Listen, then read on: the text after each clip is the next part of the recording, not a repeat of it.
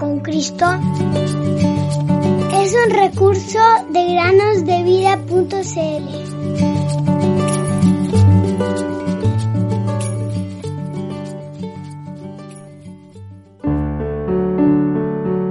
Señor, digno eres de recibir la gloria y la honra y el poder, porque tú creaste todas las cosas y por tu voluntad existen y fueron creadas.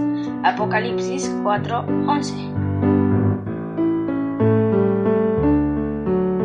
Buenos días queridos niños, bienvenidos a un día más para meditar en el podcast Cada día con Cristo.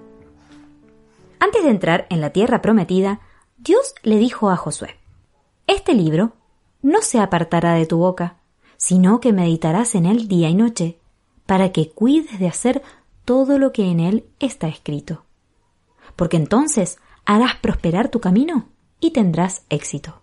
Josué 1.8 Para muchos, la Biblia es considerada como un libro cualquiera, y si a veces se reconoce su valor, será colocada, en el mejor de los casos, al mismo nivel que las grandes obras de literatura o de filosofía. Sin embargo, en la Biblia hay múltiples declaraciones especiales desde sus primeras líneas. Ella enumera, con una autoridad, exactitud y oportunidad divinas, las acciones creadoras del Dios único, soberano y maravillosamente, infinitamente poderoso y grande. Así es, es especial y mucho más que eso, es única, porque muestra lo que hay en el corazón del hombre. Permíteme, querido oyente, contarte qué es lo que más me llama la atención en la Biblia.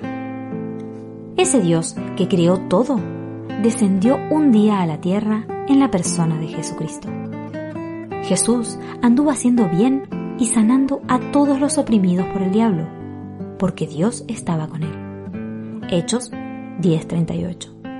Los que lo escuchaban se maravillaban de las palabras llenas de gracia que salían de su boca. Lucas 4:22. Y aún más, se dejó clavar en una cruz como un malhechor. ¿Y por qué lo hizo? Bueno, porque nos amaba. Sin su muerte no tendríamos acceso al cielo, a la presencia de Dios, porque aún estaríamos en nuestros pecados. No digas ni pienses que la Biblia es un libro cualquiera o sencillamente especial. No digas ni pienses que no fue escrito para ti particularmente. Atrévete a leer, oír y escuchar lo que Dios te dice a ti personalmente.